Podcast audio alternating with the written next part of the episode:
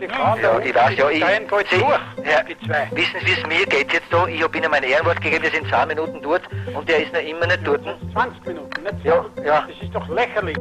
äußerst gefährlich, angespannt und möchte nur das Gefängnis verlassen. Freiheitswille, der ist bei mir derart stark entwickelt und so stark, dass ich das gemacht habe. Diese Szene im Hintergrund stammt von der Stürmung nach einer der wohl spektakulärsten Ausbruchsversuche und Geiselnahmen der Zweiten Republik, zu der es am 14. November 1996 in der Grazer Justizanstalt Kalau kam. Und damit begrüße ich Sie zu Delikt, dem Kriminalpodcast der Kleinen Zeitung. Mein Name ist David Knees.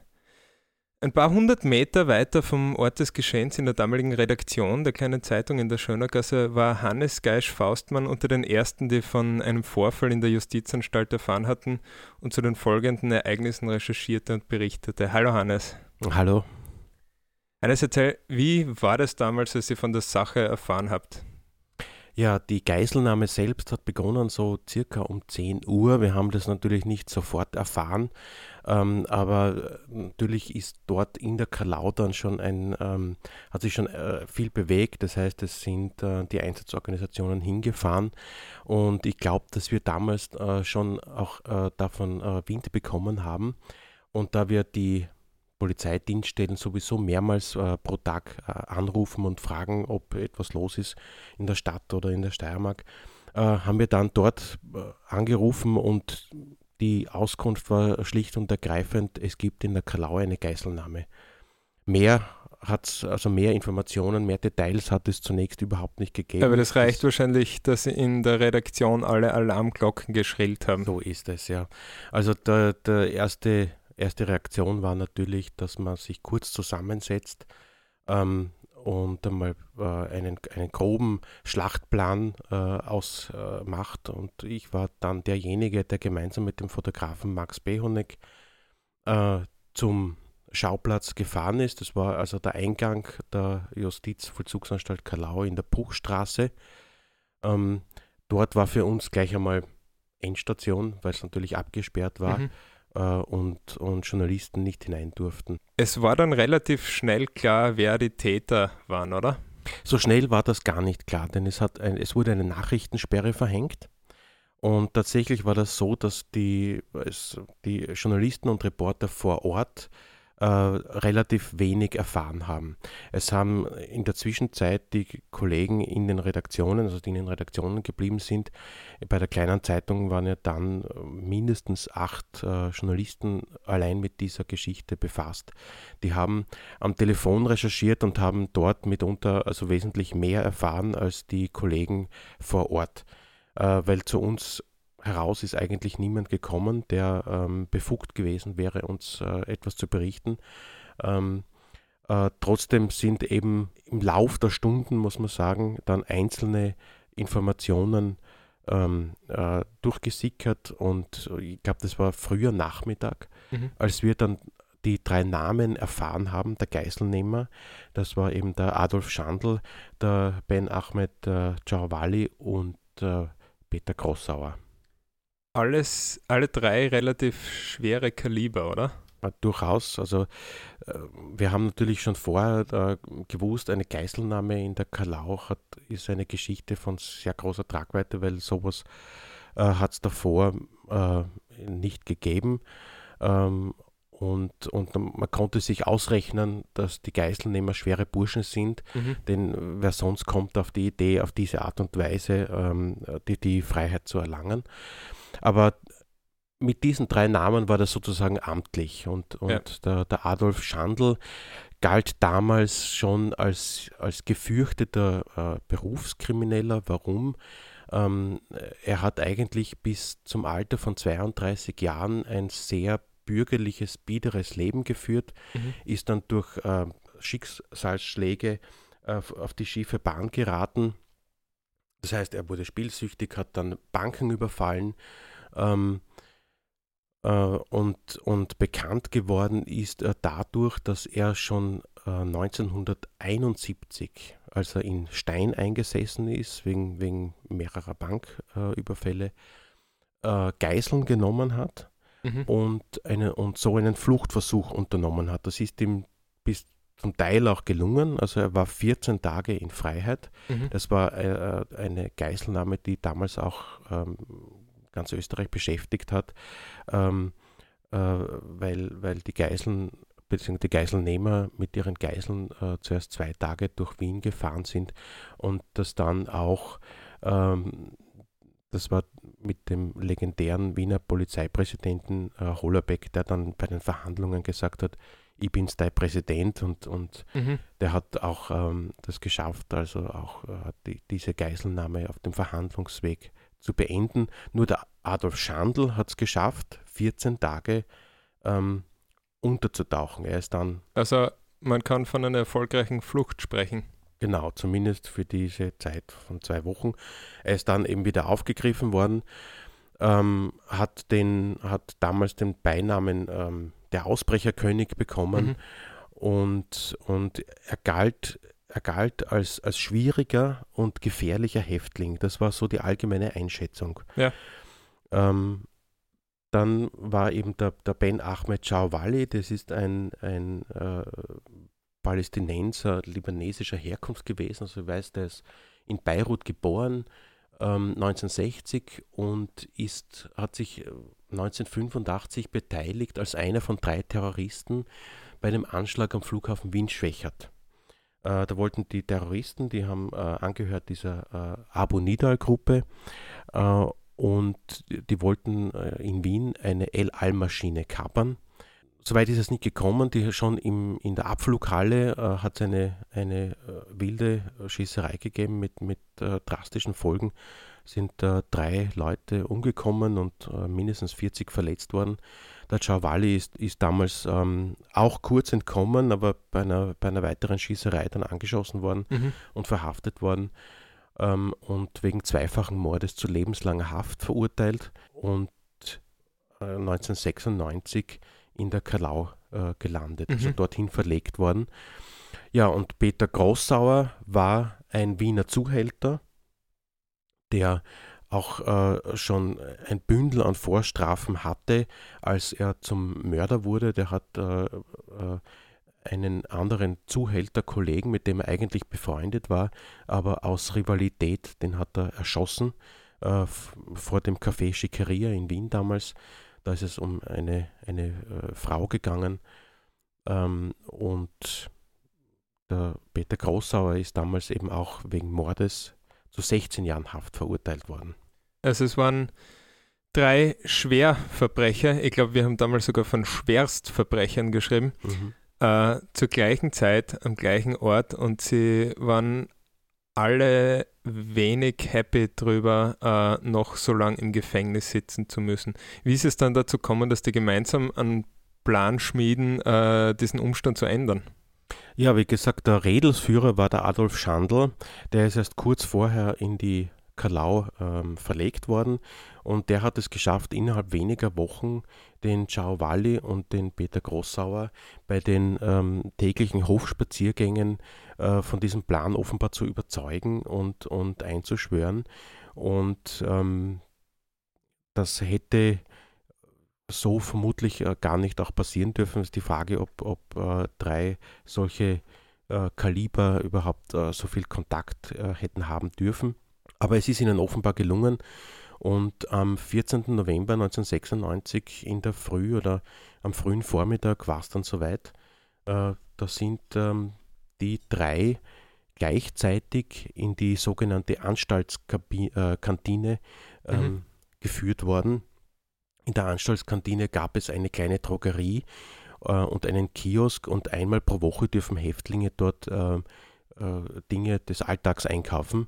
Äh, die drei haben dann die Gelegenheit äh, genutzt, haben in der Kantine hinterlegte Waffen, die sie selbst auch hergestellt haben, genommen und zunächst zwei Justizwachebeamte, die sie dorthin mhm. begleitet hatten, schwer verletzt und ähm, drei Frauen äh, in ihre Gewalt gebracht. Eine weitere Frau, eine vierte Frau, die dort war, konnte äh, ähm, aus dem Gefahrenbereich gebracht werden. Sie ist allerdings auch äh, schwer verletzt worden. Mhm.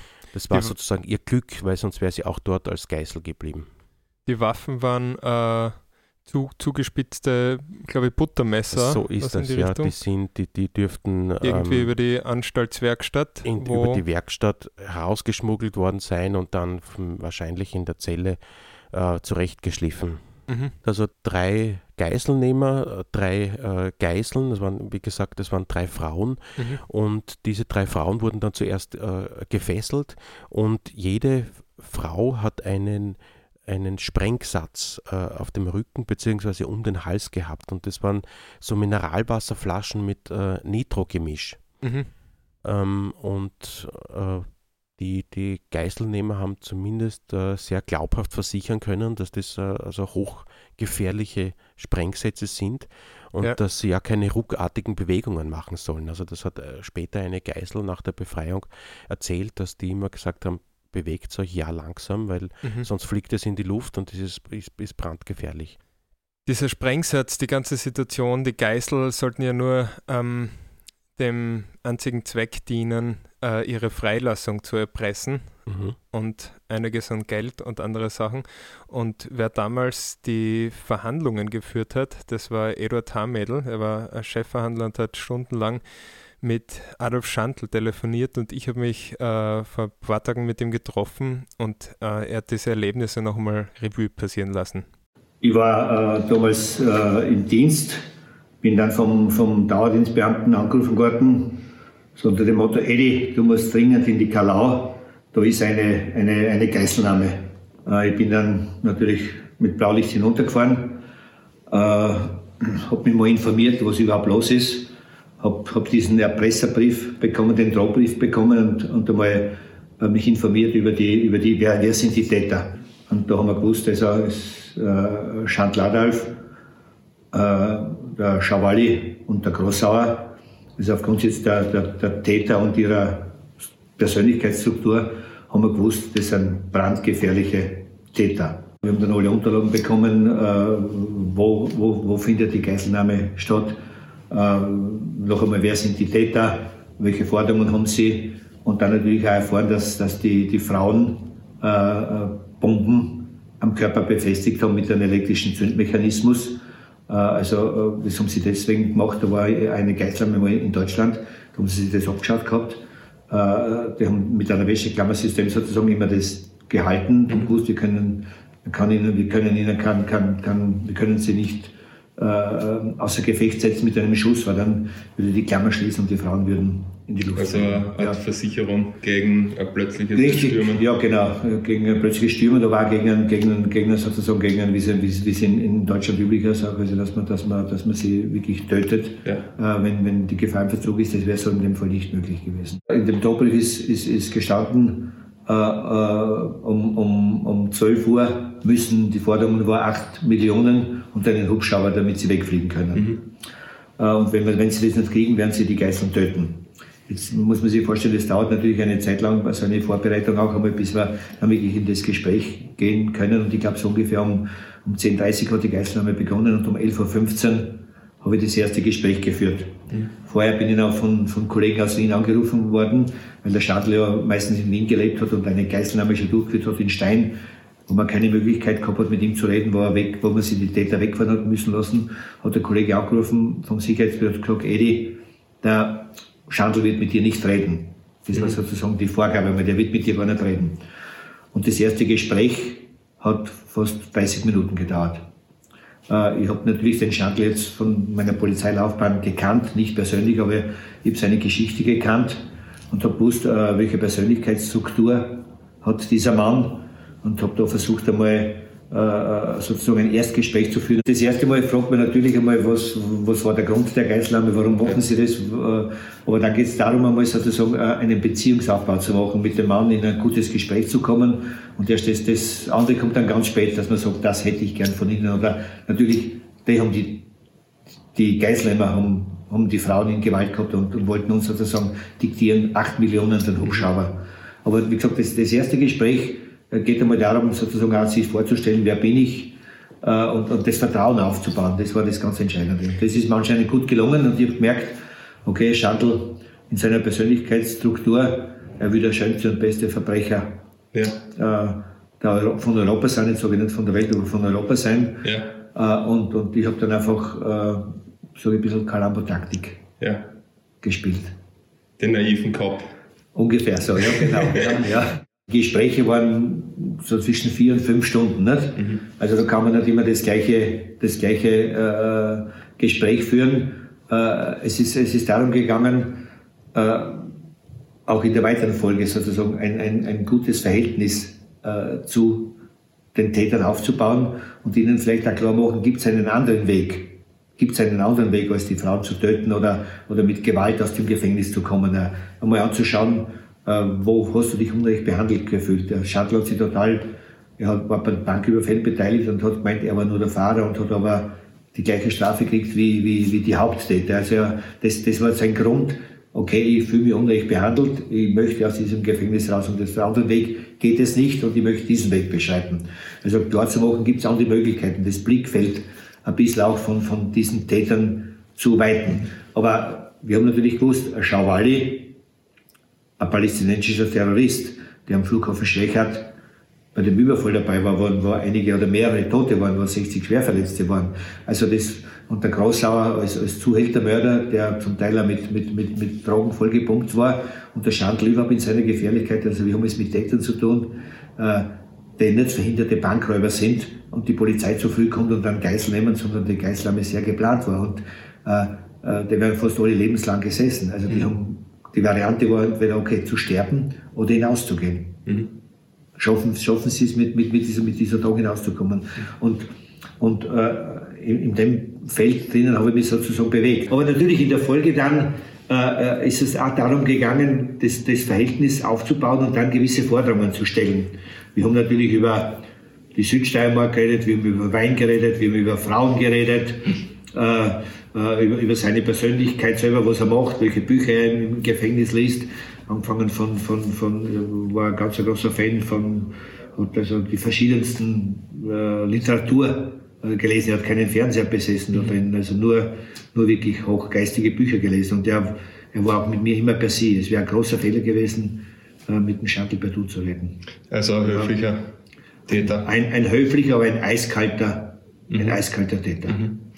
Hat es Momente gegeben, wo Sie gedacht haben, jetzt geht es nicht mehr gut aus, jetzt Ja. sind wir wirklich.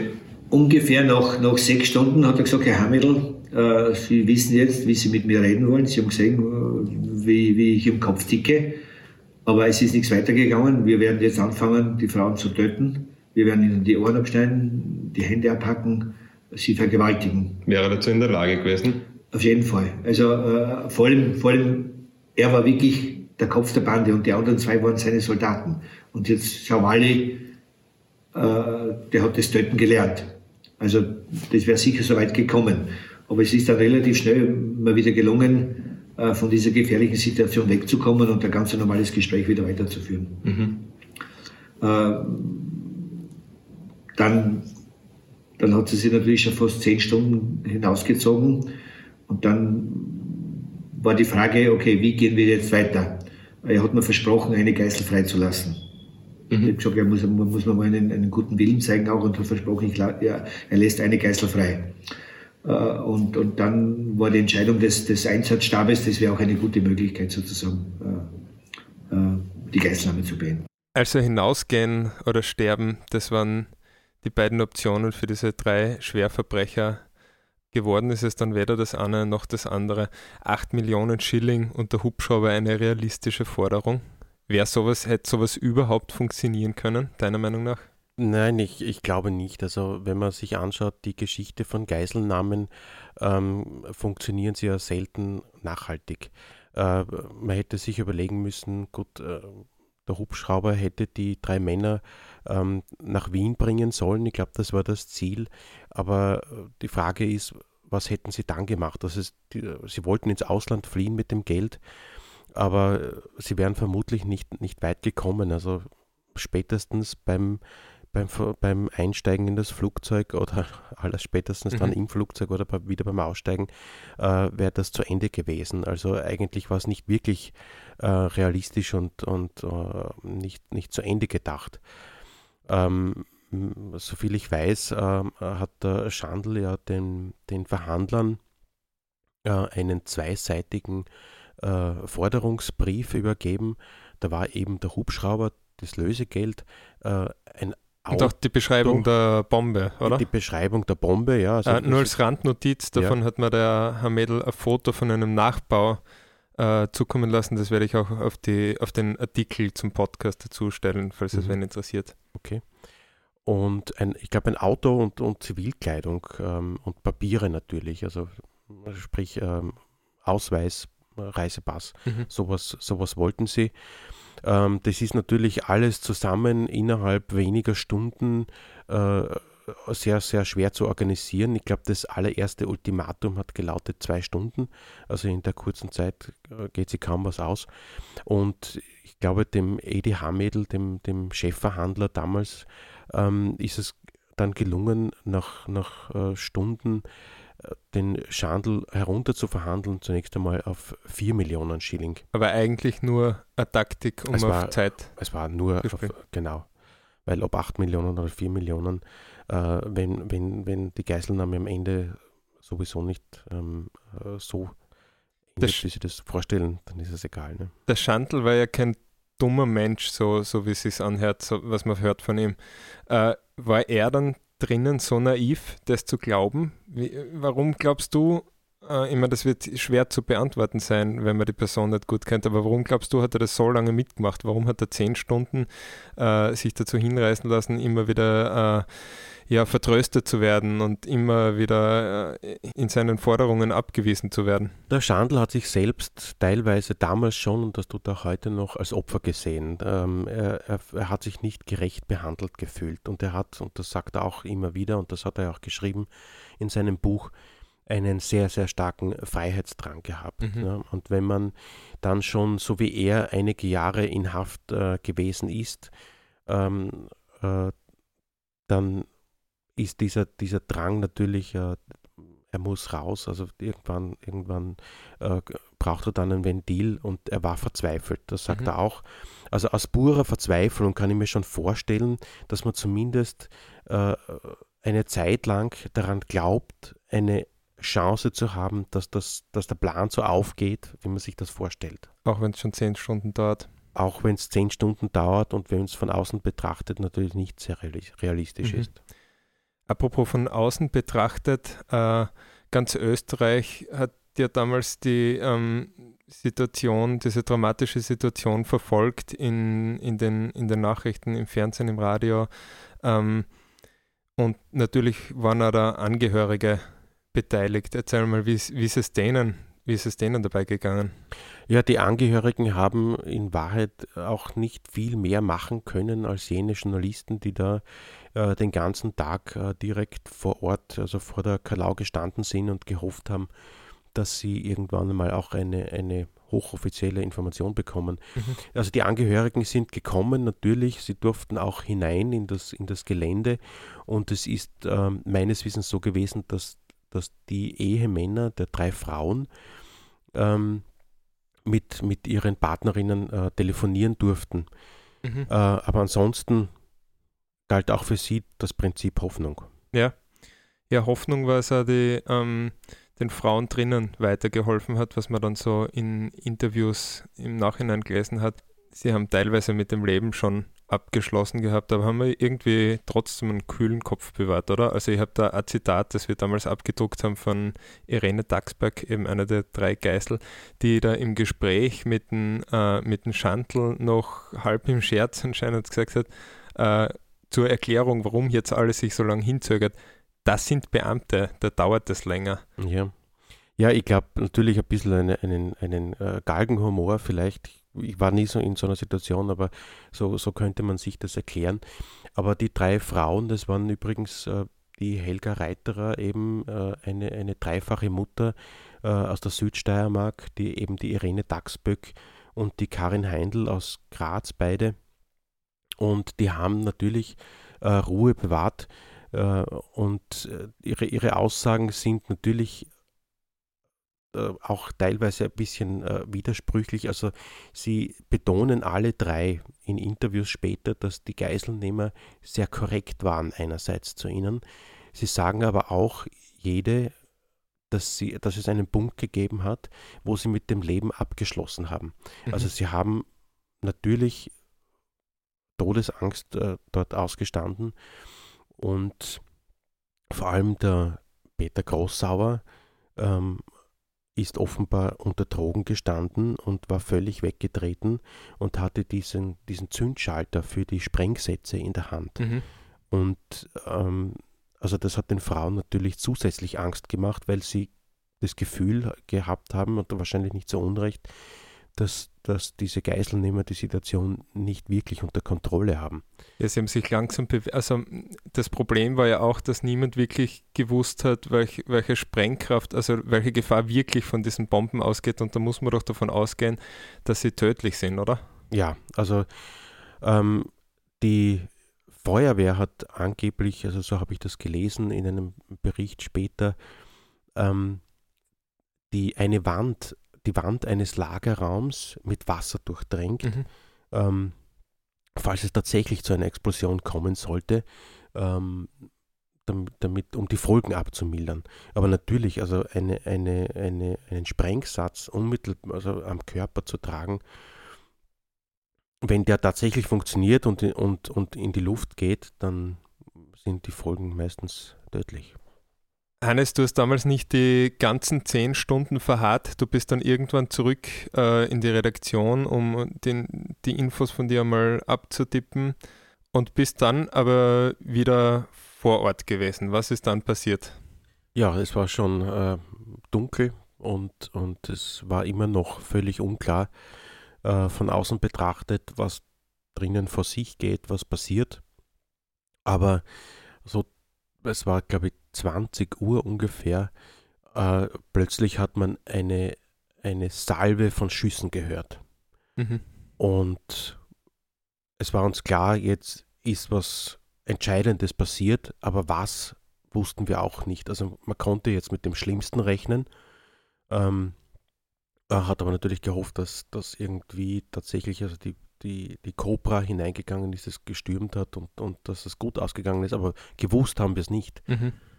Ähm, ich habe dann von dort in der Redaktion angerufen und gesagt, ähm, was passiert ist und, und ja, viel, viel mehr konnte ich in dem Moment aber selbst an Informationen nicht liefern klar geworden ist es im Nachhinein eben das, was der Herr Hamädel vorher gesagt hat, es war diese Situation, wo eine Geisel als Zeichen des guten Willens hätte freigelassen werden sollen. Diese, diese Chance wurde ergriffen.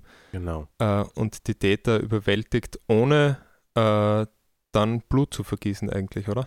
Es war so, dass ähm, die Polizei bzw. die Verhandler haben einen Karton mit 4 Millionen Schilling, einen offenen Karton mit dem Lösegeld vor die Tür der Kantine äh, abgelegt. Also das Geld war das tatsächlich Geld, drinnen. Das Geld war drinnen. Ähm, die Helga Reiterer hat die Tür aufgemacht und, ähm, der Adolf, und hat das Geld hereingebracht und äh, der Adolf Schandl hat das Geld äh, in Empfang genommen und die Helga Reiterer durfte im Gegenzug äh, hinausgehen. Also das mhm. war die erste Geisel, die freigekommen ist. Äh, Schandl hat dann das Geld mit hineingenommen und das war die Taktik sozusagen äh, der Verhandler bzw. der Cobra. In dem Moment, wo sich die Geiselnehmer mit dem Geld befassen, ähm, wollen sie stürmen, zuzugreifen, mhm. genau. Und das, haben, das ist genau so passiert. Äh, und äh, das hat genau zwei Minuten und 14 Sekunden gedauert, dieser mhm. Zugriff. Also die sind mit Blendgranaten hinein, haben in die Decke geschossen, das war zur Einschüchterung. Äh, und das hat funktioniert. Also die, die haben die in, in, in kürzester Zeit äh, festgenommen, die Geiselnehmer und die Geiseln befreit und es ist niemand verletzt worden. Was war mit den Bomben? Ähm, die Frau Dachsböck hat äh, geschildert später einmal, dass sie eben zusammen mit einem Polizisten, mit einem ihrer Befreier hinausgelaufen ist mhm. und äh, ins Freie gelaufen und irgendwann hat sie gesagt, sie hat noch diese Bombe auf dem Rücken. Und äh, der Polizist hat es dann mit einem Messer heruntergeschnitten. Also es ist trotz, trotz heftiger Bewegung offensichtlich dann äh, äh, nicht ähm, explodiert. Ähm, und hätte auch nicht viel Schaden anrichten hätte können. Hätte auch nicht viel Schaden anrichten können, weil wie sich später herausgestellt hat, waren diese Sprengsätze nur bedingt äh, funktionsfähig. Mhm. Also, aber das hat man natürlich nicht gewusst. Trotzdem ein Risiko, dass die äh, Beamten damals eingegangen sind. Offensichtlich, aber sie haben dieses Risiko kalkuliert wohl und, und äh, es ist auch aufgegangen. Ja, und damit war das zehnstündige Martyrium eigentlich beendet, aber es ging natürlich vor Gericht. Also ein Ausbruchsversuch an sich ist ja in Österreich äh, laut Gesetz nicht strafbar, dafür kann man nicht so verurteilt werden. Genau. Aber die Geiselnahme, schwere Nötigung, äh, ich glaube Erpressung auch, mhm. diese mhm. Dinge äh, werden bestraft. Mhm. diese Dinge sind verboten als Häftling auch. Äh, wie ist es vor Gericht weitergegangen? Ähm, Im Dezember 1997, also etwas mehr als ein Jahr nach dieser Geiselnahme, sind die drei Geiselnehmer vor Gericht gestellt worden als Beschuldigte und ähm, sind alle drei natürlich schuldig gesprochen worden. Äh, der Adolf Schandl und der Ben Ahmed Schauwali haben je 19 Jahre Haft ausgefasst und der Peter Grossauer 17 Jahre. Mhm. Ja, äh, Schauwali sitzt, soweit ich weiß, noch immer ein. Ähm, so ist es ja. Und Adolf Schandl ist seit 2012 ein freier Mann. Und dazu habe ich auch noch zwei O-Töne vorbereitet. Der Freiheitswille, der ist bei mir derart stark entwickelt und so stark, dass ich das gemacht habe immer wieder. Das wurde mir auch immer wieder vorgehalten und ich habe gesagt, naja, das ist eben so stark. Und durch diese Verzweiflung, nicht weil man hinaus will, habe ich dann diese ganzen Handlungen, die ich heute zutiefst bereue, getan, sonst hätte ich es nicht gemacht. Ja, dieses Interview äh, oder dieser Ausschnitt stammt aus einem Interview, den, den Link werde ich dann auch in den Artikel geben, äh, wo Adolf Schandl schon ein freier Mann war, sich geläutert gibt, die Opfer um Verzeihung bittet. Äh, aber es sehen ihn nicht alle als diese Person an. Ähm, wie, wie schätzt du ihn ein? Wie schätzt du seine Persönlichkeit ein? Ja, es ist, es ist natürlich eine sehr ambivalente Persönlichkeit. Also ich denke mal, dass er, ähm, wenn er jetzt sagt, dass ihm das leid tut und dass er sich entschuldigt bei den Opfern, ich glaube, das äh, meint er schon ernst. Aber ähm, man darf auch nicht vergessen, ähm, was er gemacht hat. Und das war, und er ist eben auch lange Zeit, also äh, auch, auch lange nach dieser Geiselnahme von den ähm, Fachleuten als sehr gefährlich und eiskalt eingestuft mhm. worden. Und ähm, höflich, aber eiskalt höflich, war damals eiskalt, eine Überschrift genau. von uns, glaube ich. Und ähm, er hat, wie gesagt, ein Buch geschrieben, das ist 2014 erschienen. Es heißt äh, Jailbreak und äh, ist in, in Romanform geschrieben, aber es ist eben ein Tatsachenroman und äh, da beschreibt er eben seinen gesamten Werdegang äh, als seine Straftaten, die er begangen hat. Mhm. Und ähm, Immer wieder aber verweist er auch auf seine eigene Opferrolle. Ähm, und das ist schon ein bisschen auffällig. Also äh, er sagt zum Beispiel, dass er im Krieg schlimme Zeiten erlebt hat, äh, dass er dann durch Schicksalsschläge ähm, auf die schiefe Bahn geraten ist. Und er bestreitet auch noch immer diese Beteiligung an, an den Überfällen, für die, für die er ursprünglich äh, verurteilt wurde, oder? Genau, ja, genau. Also da, da fühlt er sich, da hat er sich auch zu Unrecht verurteilt ähm, gefühlt. Und die Dinge, die ihm widerfahren sind, sind anderen Menschen aber auch widerfahren und nicht jeder wird so ein gefürchteter äh, Straftäter, wie der Adolf Schandl es dann geworden mhm. ist.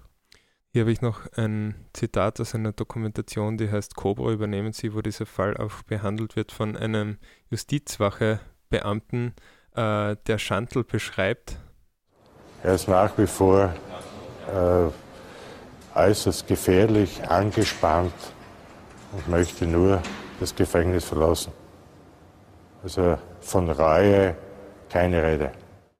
Ja, von Reue keine Rede. Das ähm, war kurz eben bevor er seine 19-jährige Haftstrafe antreten hätte sollen oder angetreten ist. Diese 19-jährige Haftstrafe wurde um 17 Jahre reduziert. Er kam 2012 ähm, wegen guter Führung frei und lebt seitdem ein relativ unauffälliges Leben. Du hast gesagt, er hat ein Buch geschrieben. Genau. Er lebt in Wien, glaube ich, in einer kleinen Wohnung auf 35 Quadratmeter. Ähm, ist sehr glücklich damit, weil er, weil er natürlich, äh, ich glaube, 40 Jahre seines Lebens auf knapp 8 Quadratmeter verbracht hat, also in Gefängniszellen. Mhm. Ähm, so gesehen sind 35 Quadratmeter für ihn schon viel und, und es geht ihm jetzt, glaube ich, recht gut. Er ist mittlerweile 84 Jahre alt, ist aber ähm, gesund und, und, und lebt jetzt ähm, das Leben, das er, glaube ich, schon lieber viel früher gelebt mhm. hätte. Mhm. Ja, wie es dem Täter, also es waren ja mehrere, aber wie es dem Anführer der Täter, dem Adolf Schandl, und auch den Opfer dieser Geiselnahme im Jahr 1996 heute geht, äh, das habe ich auch den Eduard Hamädel gefragt. Haben Sie noch Kontakt mit dem Schandl? Also hören Sie noch hin und wieder was von ihm? Ich telefoniere ab und zu mit ihm. Wie geht's ihm? Ja, dem Alter entsprechend. Und wie geht's den Opfern? Äh, eine Geißel ruft mich jedes Jahr am 14. November an und bedankt sich wirklich seit, seit 1996 jedes Jahr ruft mich der an und sagt Danke, du hast uns das Leben gerettet. Das ist eigentlich das Schönste, mhm. was man kriegen kann. Es geht ihnen einigermaßen gut, ja. ja.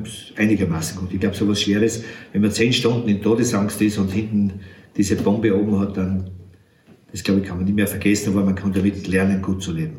Also die Opfer haben gelernt, damit gut zu leben.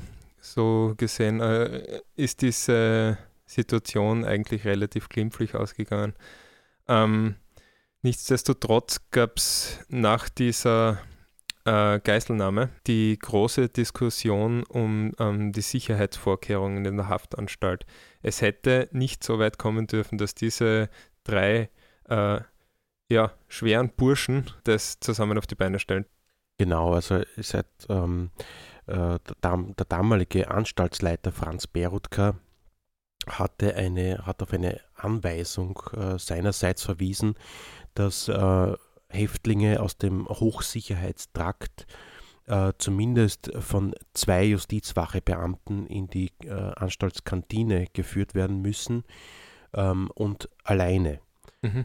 Und an diesem Tag, äh, wo die Geiselnahme passiert ist, war es so, dass drei Häftlinge gleichzeitig aus diesem Trakt in die Kantine geführt worden sind, bewacht von nur zwei Justizwachebeamten.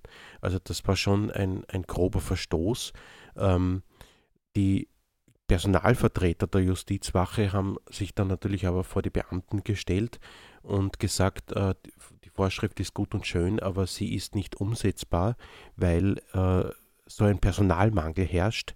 Und wenn man diese Vorschrift auf Punkt und Beistrich hätte umgesetzt, dann hätte es, also übertrieben, überspitzt gesagt, eine ganze Woche gedauert, bis äh, jeder Häftling ähm, in, der, in der Kantine ist und, und Sachen einkaufen kann. Ja, Argument, äh, das eigentlich auch heute noch regelmäßig ähm, auftaucht, wenn es, sage ich mal, äh, Fehlverhalten bei Behörden gibt, oder? Ja, natürlich. Also äh, Personalmangel ist immer wieder ein Thema. Ähm, im, im, konkreten Fall, glaube ich, ähm, äh, vermute ich, dass es, dass es äh, so sicher nicht mehr aufgetreten ist. Also diese, dieses Ereignis war wohl äh, leere genug, zumindest für die, für die Justizanstalt ähm, äh, Kalau. Es hat dann auch, auch einige äh, Sofortmaßnahmen gegeben, ähm, nachdem die drei Geiseln ähm, ja dort immer beschäftigt waren und das sozusagen auch ihr, ihr, ihre Arbeit war, ihre, ihre, also wo sie äh, ihr, ihr, Geschäft gehabt haben.